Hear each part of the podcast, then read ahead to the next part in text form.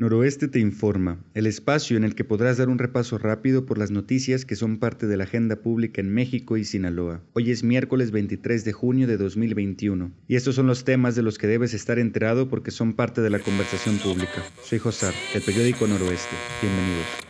La Secretaría de Educación Pública y Cultura alertó por la existencia de 88 mil estudiantes en Sinaloa que se encuentran en riesgo de abandono. El titular de la dependencia, Juan Alfonso Mejía, aseguró que han atendido a un porcentaje de esos estudiantes, pero el riesgo se mantiene presente. Un análisis sobre el impacto de la Guardia Nacional en Sinaloa muestra cómo algunos delitos se redujeron, pero no las desapariciones. En este tipo de delitos, Sinaloa aparece entre los cinco estados con mayor incidencia, sin que hasta el momento se haya podido revertir la incidencia de este delito. El gobernador electo, Rubén Rocha Moya, acordó con la Secretaría de Gobernación la posibilidad de apoyar a las familias de desaparecidos en Sinaloa. Una de las estrategias consistiría en apoyar a los grupos de rastreadoras y la de traer a Sinaloa las prácticas que han funcionado en otros estados. La Secretaría del Bienestar anunció un aumento de 400 pesos en el monto que reciben los adultos mayores del gobierno federal. De recibir 2.700 pesos, ahora los adultos mayores beneficiados con una pensión recibirán 3.100 pesos. Representantes del equipo de fútbol Cruz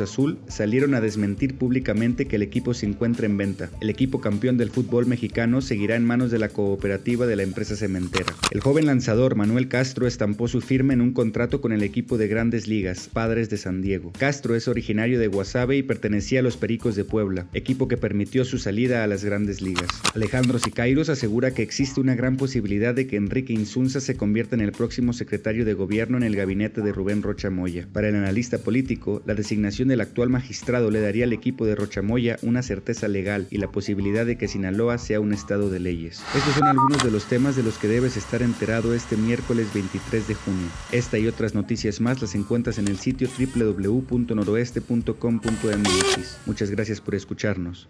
Hasta mañana.